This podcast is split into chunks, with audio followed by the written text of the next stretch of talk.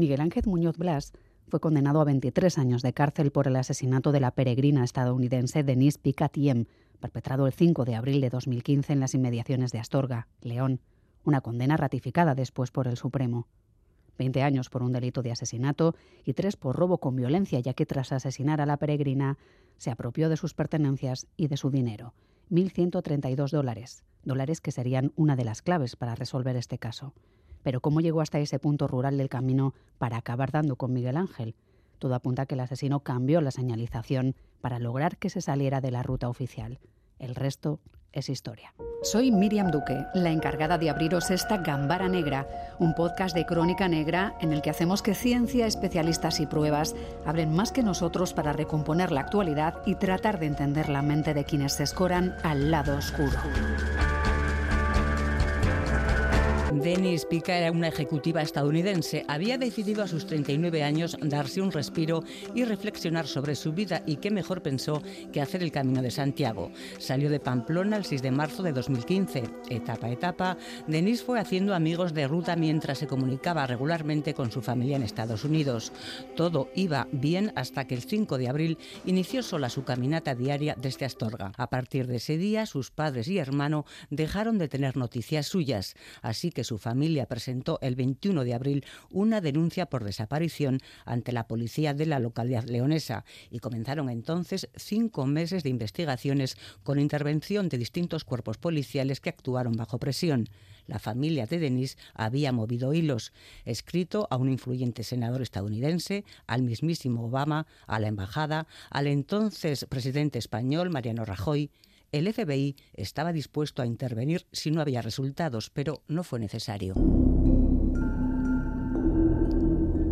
Lo primero que se averiguó es que el rastro de Denis se perdía en los alrededores del pueblo de Castillo de Polvazares. Hubo batidas en la zona, pero infructuosas. No tardó en salir un nombre, Miguel Ángel Muñoz, un hombre huraño, solitario, que vivía allí en una casa prefabricada. Se le había relacionado con dos intentos de agresión a dos peregrinas extranjeras en fechas anteriores, aunque no había habido pruebas que lo confirmaran. Ahora la policía vigilaba a Miguel Ángel Muñoz, estudiaba sus movimientos y los de los días posteriores a la desaparición de Denise, y entonces se produce un hallazgo decisivo. Miguel Ángel Muñoz había cambiado en el banco dólares americanos por euros. A partir de entonces todo se acelera. Las explicaciones del sospechoso no convencen. En el registro de su finca se encuentran restos de sangre, un pastillero azul posiblemente de Denise, unos huesos. Su detención está al caer, pero sintiéndose acorralado, decide algo sorprendente. Se va a hacer el Camino de Santiago, aunque un impresionante operativo policial lo detiene el 11 de septiembre en un pueblo de Asturias cuando estaba tranquilamente en la terraza de un bar con otros peregrinos. Patricia, una policía local, había sido una de las artífices de la investigación. Ha sido un trabajo de campo, ha sido un trabajo de intentar obtener el mayor número de pruebas que puedan llevar a incriminar a esta persona, porque claro,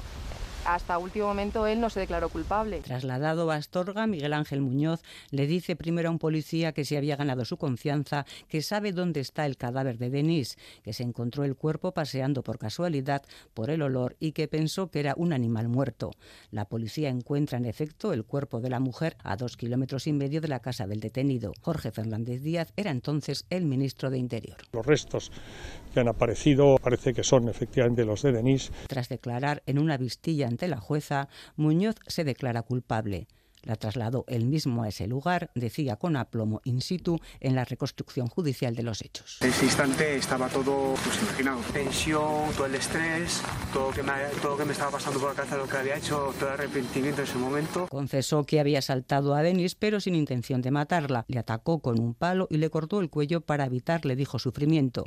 Desnudó su cuerpo para que se descompusiera con más rapidez y como el cadáver no tenía manos, aseguró que se las cortó para que no encontraran sus huellas. En un principio enterró el cadáver cerca de su casa, pero luego lo cambió de lugar porque la policía se estaba acercando demasiado. La ropa, el móvil y los enseres de Denise los quemó. Miguel Ángel Muñoz fue condenado en 2017 a 20 años por el delito de asesinato y a tres más por el robo con violencia.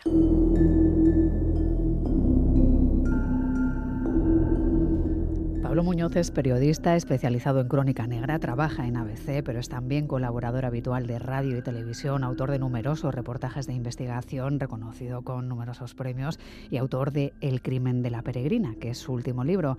Pablo Muñoz, ¿qué tal? ¿Cómo estás? Muy bien, ¿qué tal vosotros? ¿Cómo estáis? Pues bien, con ganas de charlar de, de esta historia, de este libro en el que reconstruyes minuciosamente no solo los entresijos de la investigación policial que desembocó en la detención de Miguel Ángel Muñoz, el autor del asesinato de Denis, también diálogos interesantes sobre lo que pasó en esos cinco meses de pesquisas policiales. También encontramos diálogos eh, de la policía con familiares de Denis, con la expareja de Muñoz.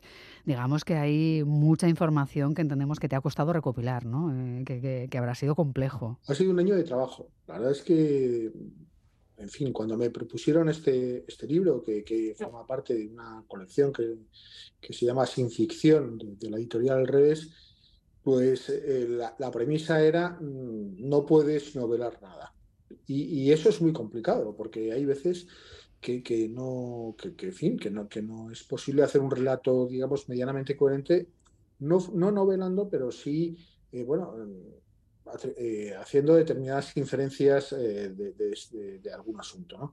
En este caso he tenido que hablar, vamos, he hablado con, con más de 25 o 30 fuentes humanas, aparte del sumario, aparte de los informes de policía científica, además, por supuesto, de, del diario de la investigación que llevaban los propios investigadores del grupo segundo de la, de la, de la Comisaría General de Policía Judicial.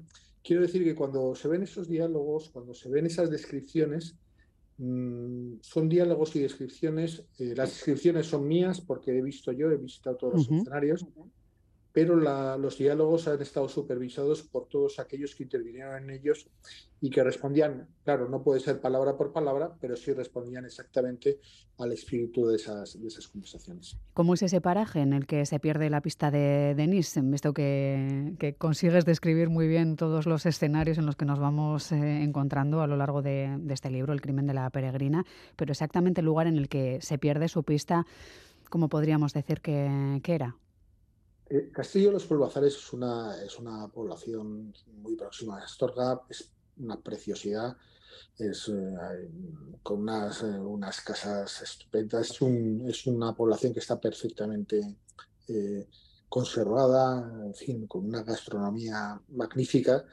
Y bueno, yo me acerqué por ahí. El, el, sitio concreto está un poquito a las afueras, es, una, es un camino rural, ya cuando voy yo, mm, digamos que es una zona que, a la gente de, allí no, no, le gusta visitar demasiado porque le, recuerda, le mm. recuerda lo que sucedió.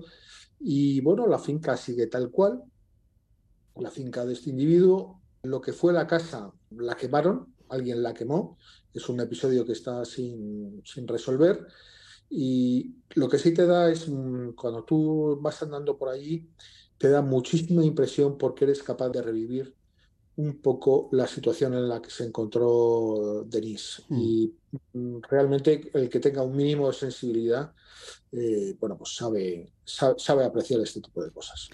Claro, consiguió que se saliera del camino, que estuviera perdida, se encontró con ella, se topó con ella, entiendo que porque lo había preparado y era una persona que ya tenía fama de ser muy huraño, que vivía apartado un poco de la sociedad, no era la primera vez que tenía problemas. ¿Cuál es la sensación que te ha generado a ti escuchar sus declaraciones, por ejemplo, en sede judicial? ¿Cómo es él cuando declara sobre lo que pasó?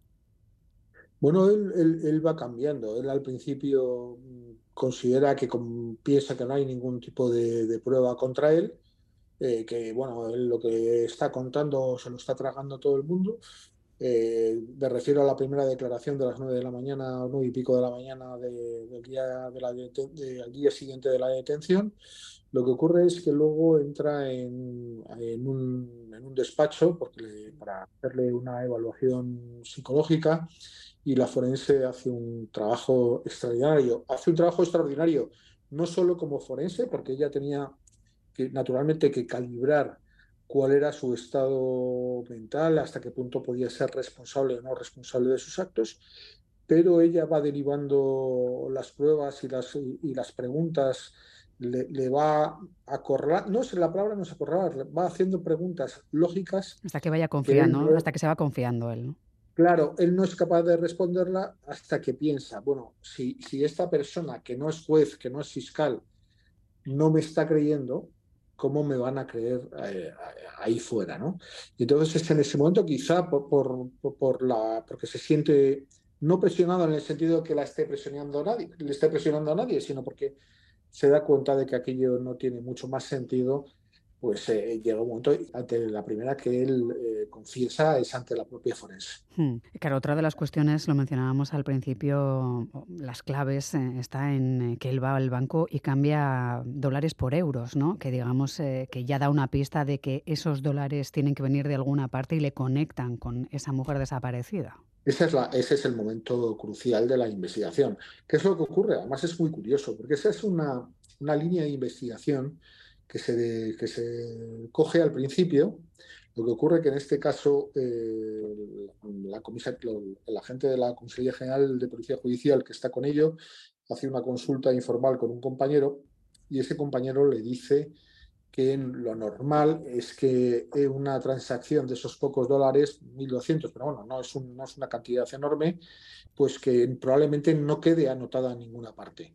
Y entonces, bueno, pues se, deja esa línea de investigación, se deja en vía muerta, pero eh, llega un momento en septiembre que retoma, que coge el peso de la investigación la inspectora Patricia, de la jefa del grupo operativo local de, de la comisaría de Estorga, y ella estaba muy obsesionada con este asunto de la línea de, económica, digamos, por decirlo de alguna forma. Ya sabe cuáles son los bancos a los que este individuo había tenido alguna cuenta y la primera decisión que toma es que sus compañeros vayan recorriendo esos bancos para saber si se ha producido algún cambio de visa. Y efectivamente, cuando llegan, y además yo es el primero, el primero que van, hmm. es el más cercano por otra parte a, a la comisaría, eh, llegan, preguntan y efectivamente ahí quedaba registrado ese, ese, cambio de divisas, pero por una razón muy curiosa, y es que la, trabajadora, la, operaria que había hecho ese cambio de divisas, le había llamado mucho la atención la actitud de Miguel Ángel Muñoz, porque él tenía mucha prisa en cambiar ese dinero, y entonces pensó que podía ser producto de algún robo, que se ese dinero podía tener algún tipo de, problema. ¿no? Hmm. Entonces lo que hace es eh, fotocopiar eh, los dólares y además, claro, cuando alguien va después la policía a preguntar, oye, eh, en esa época hubo alguien que hubo alguien que cambió algún tipo de dólares, claro que sí, este señor le enseñan la fotografía y evidentemente lo reconoce sin dudar porque le había llamado la atención. Hmm. Es, desde luego es muy curioso. ¿eh? está claro que las sospechas eh, recayeron rápidamente sobre Miguel Ángel Muñoz. Lo difícil era reunir las pruebas que lo incriminaran. ¿no? Entiendo que en el radar de la inspectora y de otros policías ya estaba porque era en cierta medida un, un, viejo conocido de la policía. ¿no? Ya estaban sobre la pista de que su actitud iba a acabar antes o después con algo quizá no tan trágico ¿no? como lo que realmente llegó a pasar. Fíjate, la, inspectora Patricia, la de Astorga, ella tuvo muy claro desde el primer momento, desde el primer momento, digamos a los dos, tres días de que comienza la investigación, que hay que recordar que son, empieza la investigación 15 días después de que se haya producido la desaparición. Pero bueno, una vez que se descarta que no está en ningún centro de salud, que no ha tenido ningún accidente, que no está en ningún hospital, ella tenía muy claro que, bueno, que, que a, a esta mujer le había pasado algo grave cogen todos los historiales de denuncias que tenían en la comisaría y efectivamente sale Miguel Ángel Muñoz como el sospechoso de una agresión a otra peregrina en, en Castillos Palbazares. Es verdad, además, que fue detenido este individuo y hay una frase de la inspectora cuando por, aquello no va a más, el, juez, eh, la juez en este caso, le deja en libertad por falta de pruebas porque la, víctima no reconoce a, Miguel Ángel Muñoz, pero cuando le entrega sus pertenencias personales eh, en ese momento, y estamos hablando de un año antes, eh, la inspectora Patricia le dice, tú y mm. yo nos volveremos a ver. Sí, es una de las cuestiones con las que empiezas este libro, El crimen de la peregrina, y efectivamente ese vaticinio se cumple, se acaban volviendo a ver en las peores circunstancias. Lo que no sé, Pablo, si has conseguido en esta investigación llegar a acercarte a saber cuál fue el móvil de aquel ataque, por qué lo hizo exactamente. No, no se llegó a confirmar que hubiera habido una agresión sexual, pero sí parece que un informe de la policía científica admitía la posibilidad de que el móvil sí que lo fuese, ¿no? que fuese un móvil sexual, aunque no hubiera habido una agresión de ese tipo. ¿Se llega a saber en una investigación como esta por qué actuó así como, como un depredador? ¿Por qué la atacó con intención mortal, al parecer? Pues mira, la verdad es que eh, móvil a ciencia cierta no lo tenemos. No lo tenemos porque él no, no, no, no lo confiesa. Es verdad que hay un móvil inmediato, que es el, móvil económico. Ahí están los dólares que él roba. Y ese es un móvil objetivo. ¿Qué es lo que ocurre? Que, bueno, los, investigadores están convencidos de que intentó agredirla sexualmente y que, que al, y al resistirse es cuando, es cuando la mata. Eso no lo podremos saber jamás no, no, no lo podremos saber, pero eh, es verdad que por su carácter es un tipo que, por ejemplo, su, su, expareja decía que si se le llevaba la contraria podía llegar a ser muy, muy violento. Eh, por sus características personales, eh, los investigadores consideran que el móvil más probable puede, pudo ser el sexual, pero evidentemente nunca lo podremos saber. Hmm. Como tampoco sabremos a ciencia cierta, aunque se presupone que, le amputó las manos para que, bueno, si se llegaba a encontrar el cuerpo, las huellas no le delataran, ¿no? Lo que él no sabía es que muy rápidamente se iba a empezar esa búsqueda, esa petición de ayuda de la familia, que realmente hicieron una movilización muy importante, ¿no? Hubo llamadas de la embajada estadounidense, misivas a Obama, a Rajoy, se pidió que el FBI estuviera dispuesto a intervenir. Entiendo que fue bueno, pues una presión bastante potente para el equipo que estaba trabajando en ello, ¿no? Para la inspectora Patricia y para el resto de, quienes estaban ahí trabajando, buscando resolver este crimen. Sí, por supuesto. Eh, lo que es que ahí eh, es verdad. Eh, sobre todo, todo esto viene a cuenta del inspector, del senador John McCain, famoso John McCain, el senador, que, que, es el que el hermano de Denise, Cedric, eh, va a verle y le va a ver, además le va a ver de una forma espontánea, no porque le conozca previamente, no por nada del estilo, sino que se va a, ver a la oficina electoral de John McCain y él le da la casualidad de que en ese momento está, él cuenta su caso a, las personas que están allí, esas personas que están allí en, en la recepción, digamos, se lo cuentan al senador y el senador sale y habla con él. Y entonces se compromete a volcarse en este asunto y es cuando empieza a pedir eh, al secretario de Estado y empieza a pedir al, al presidente Obama la, implicación del FBI en, la investigación. ¿Qué es lo que ocurre? Que claro, España les dice que la policía española está perfectamente preparada para hacer esta investigación y que no necesitan absolutamente para nada al FBI. Y hay una circunstancia que yo creo que también merece la pena destacar y es que el, el representante del FBI en España, que conocía muy bien cómo trabajaba la policía española, tranquiliza a la embajada norteamericana y les dice, oye, eh, aquí no tenemos nada que hacer porque ellos conocen mucho mejor el terreno, porque ellos están trabajando muy bien y porque no tenemos nada que aportar a esta investigación. Afortunadamente, después de, no, no, transcurrió demasiado tiempo desde ese momento hasta que se produce la detención, pero es verdad desde el gobierno hubo una presión muy notable sobre los investigadores. Mm, sí, porque es verdad que cuando suceden cosas así se convierte en mediático no solo en nuestro entorno más cercano, también en otros países, como era el caso de Estados Unidos, por ejemplo. Claro, eso obliga a intentar darse prisa y las prisas normalmente sabemos, Pablo, que no son buenas en ninguna investigación. Supongo que tú has necesitado tomarte tu tiempo, ya decías que una suerte de un año más o menos para investigar. ¿Cómo ha sido la parte de acceder a los familiares de, de Denise, incluso al entorno de Miguel Ángel Muñoz. ¿Ha sido más o menos fácil que quisieran hablar y, recordar cómo fue todo aquello?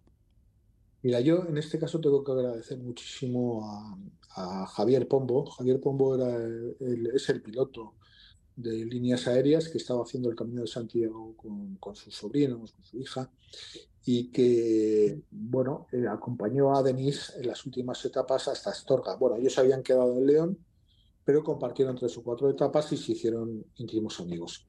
Eh, Javier Pombo es la persona que además, porque eh, le aconseja que a, Denise, que dice, le dice, pues mira, merece la pena ir a Castillo de los Pueblos Azares porque es un pueblo precioso.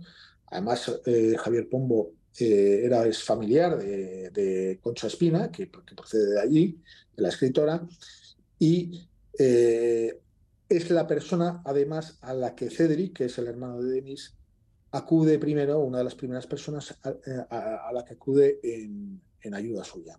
Entonces, Javier Pombo, como tuvo esa relación extraordinaria con Cedric, al que se vuelca con él, eh, bueno, le acoge en su casa, le, hace infinidad de gestiones, incluidos los, sobrinos o los chicos, eh, son los primeros que están llevando a los hospitales. Bueno, pues eh, Javier Pombo es el que me facilita el acceso a, la familia a la familia de Denis. Y es una persona, tengo que decirlo, extraordinaria, no solo por lo que por ayudarme a mí, sino sobre todo por lo que hizo por, por Cedric, por el hermano de Denis.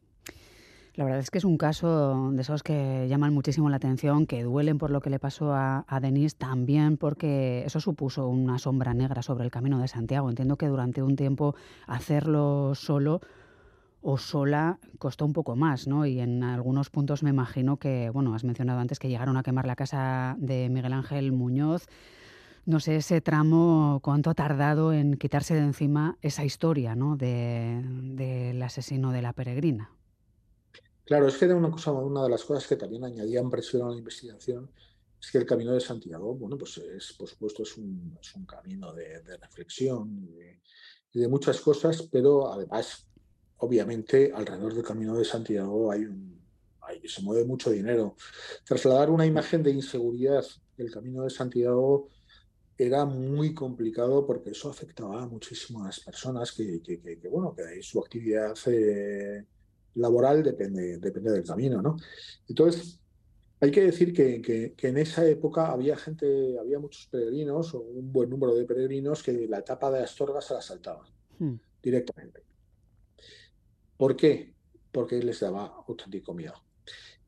Y hay que decir además que la propia policía se sintió un poco sorprendida porque cuando empieza a indagar en el Camino de Santiago, se da cuenta de que alrededor del Camino de Santiago hay determinados individuos o no pocos individuos que, bueno, su perfil eventualmente podría coincidir con el del asesino de, de Denis.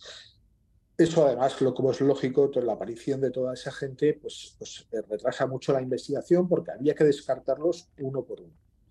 Pero era muy importante para la policía, yo creo que para el gobierno español también era muy importante, poder resolver este asunto para despejar todas las dudas sobre el Camino de Santiago y que el Camino de Santiago volviera a ser lo que siempre ha sido, un lugar en el que todo el mundo se siente seguro. Es verdad que, hay momentos en los que investigando descubres que hay otros depredadores. Normalmente los depredadores buscan los lugares en los que puede encontrarse gente que va sola, que es más vulnerable, que, hace tramos caminando con, peso y sin compañía. Y claro, eso bueno, pues, eh, demostró que es posible que pase y costó, como decimos, quitar eh, la sombra sobre este punto del camino que también es muy hermoso y que, bueno, pues que merece la pena que le den una oportunidad. Pablo, leyendo este libro, El crimen de la peregrina, hay bueno, pues diálogos con mucho ritmo, tiene un punto, no sé si cinematográfico, no sé si tú, lo imaginas trasladado al cine o a una serie, o eres de los que no quieren ni hablar del asunto por si se gafa cualquier avance a este respecto. Mira, eh, yo creo que cuando, quiero decir, yo lo primero que quiero decir y voy dejarlo muy claro, yo, no, yo tengo demasiado respeto a los escritores como para que yo me sienta escritor he escrito libros, pero no me, gusta decir que soy escritor, soy periodista. Pero creo que eh, una de las cosas que podemos hacer es, eh, o una de las cosas que a mí me gusta leer, es, son las descripciones. Eh, el marcar bien los perfiles psicológicos de, los personajes, el, el, poder dar ese un poquito ese valor añadido que no te lo da ningún sumario, que no te lo da ningún informe, que es ese trabajo de percepción, que por supuesto a veces es personal, ¿cómo no? A mí, bueno, el Camino de Santiago y más en esa zona me entusiasma porque, bueno, yo además, yo tengo parte de mi familia es de León y, a, mí es una zona que me entusiasma, la que voy siempre, ¿no? Pero me gusta el, aportar esos eh, detalles, por ejemplo, la descripción del calabozo, mm. la descripción de la comisaría, la descripción del despacho de, de Patricia, en la comisaría de Astorga. Estas cosas yo creo que, a mí me gusta darlas sobre todo cuando tienes un espacio eh, físico como es un libro, que tienes un poquito más de margen, me gusta darlas porque creo que eh, la persona que lo lee se da, se, se introduce mucho más en la historia que, en esta simple sucesión de datos fríos que en los cabezas nos perdemos. Pues eh, Pablo Muñoz, periodista, autor del Crimen de la Peregrina, muchísimas gracias por todas esas descripciones que casi nos meten en los calabozos y también por el perfil psicológico de Miguel Ángel Muñoz que nos trasladaba a, bueno, pues a esa zona, a la zona de Astorga, el camino de Santiago y al crimen de aquella peregrina Denise que nunca pudo acabarlo. Muchísimas gracias por charlar con nosotros de este caso, Pablo. Muchísimas gracias a vosotros. Hasta la próxima. Gracias, hasta la próxima.